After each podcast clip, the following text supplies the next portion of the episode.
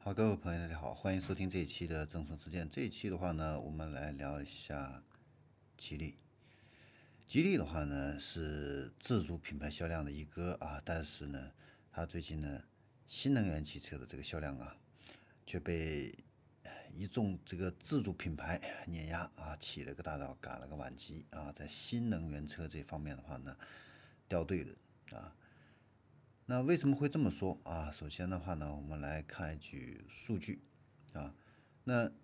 近日的话呢，长城汽车啊，它的这个市值的话呢，一举跨过了五千亿的这样的一个大关，成为市值比肩比亚迪的国内整车车企之一。按照美元来计算的话呢，那比亚迪和长城它的这个市值已经超过了美国的福特和日本的本田啊，成为全球市值。最高的车企前十名啊，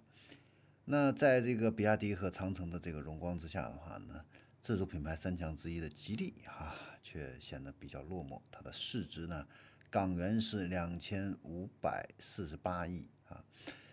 还不到比亚迪的三分之一，也不到长城汽车的二分之一啊。所以，尽管这个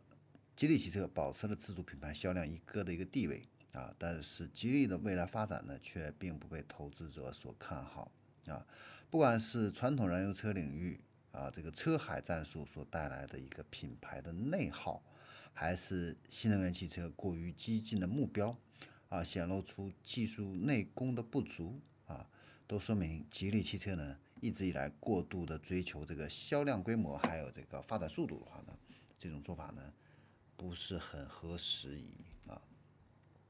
那不管是在这个市值还是势能还是新能源，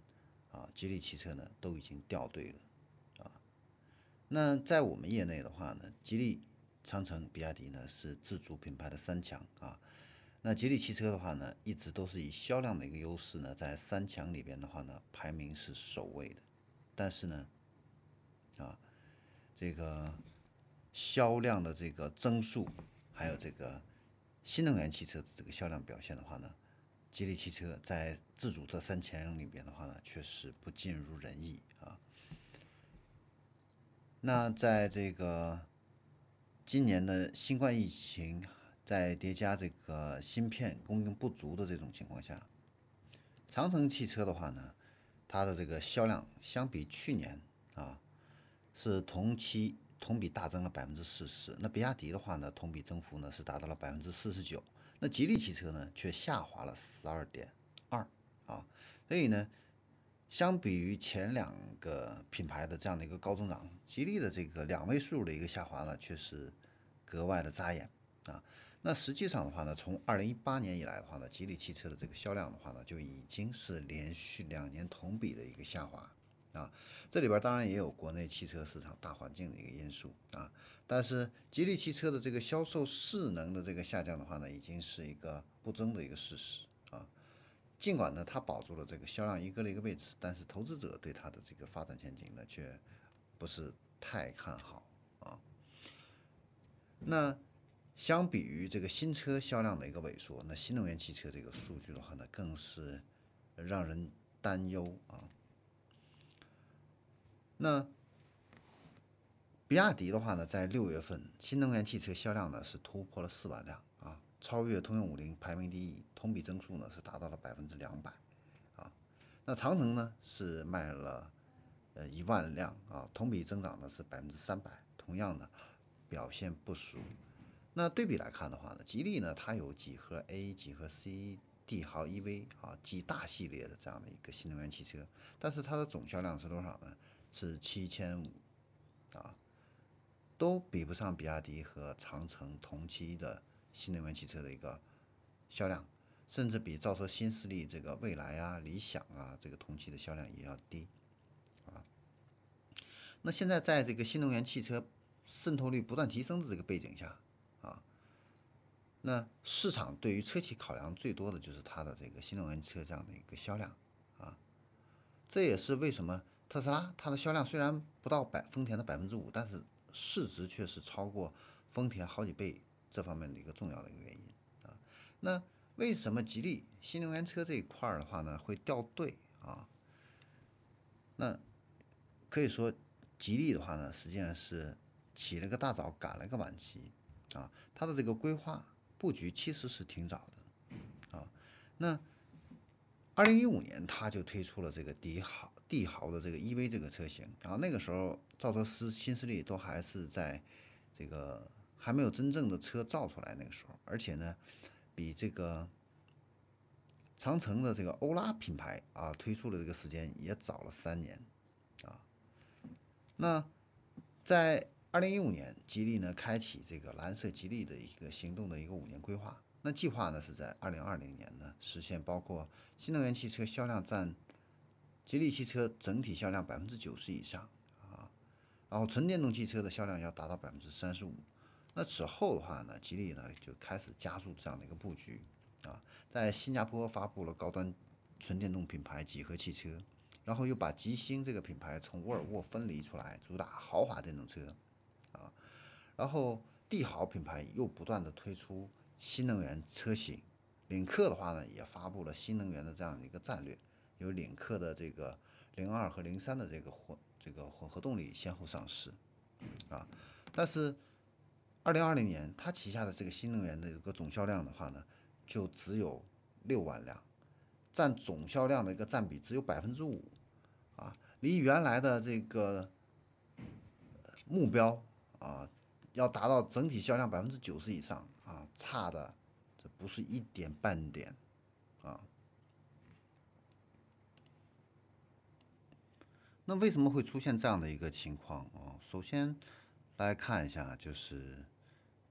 在吉利的蓝色吉利的这个行动的战略规划里边的话呢，啊，它在技术上要求兼顾混动、插电、啊纯电三个技术路线，同时研发氢燃料电池和甲醇汽车。啊，所以这对于当初还没有专门纯电平台的吉利来说的话呢，面面俱到的一个技术开发的一个规划的话呢，让精力分散了啊。另外一个的话呢，就是在品牌塑造一个方面，那吉利的话呢，在新能源领域采用的也是它燃油车时代采用的这个车海战术啊。那从这个帝豪 EV 推出来以后的话呢，吉利还推出了几何、枫叶。这些新能源品牌啊，而且呢都是采用这个呃油改电的这种，也就是说用燃油车平台改成生产电动车这种方式来进行一个生产，所以让消费者的话呢，对它的这个新能源汽车品牌的话呢，很难有一个清晰的一个认知度啊，反而产生了就是换壳帝豪这样的一个负面的一个评价。那相反的话呢？未来、小鹏、理想这些造车新势力，他们采用的是什么呢？是一个精品的车型策略，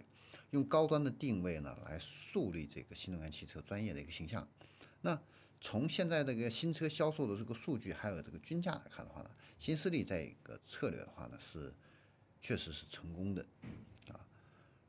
然后传统车企里边，新能源汽车发展比较好的长城也是采用这个精品战略、精品车型这样的一个路线啊。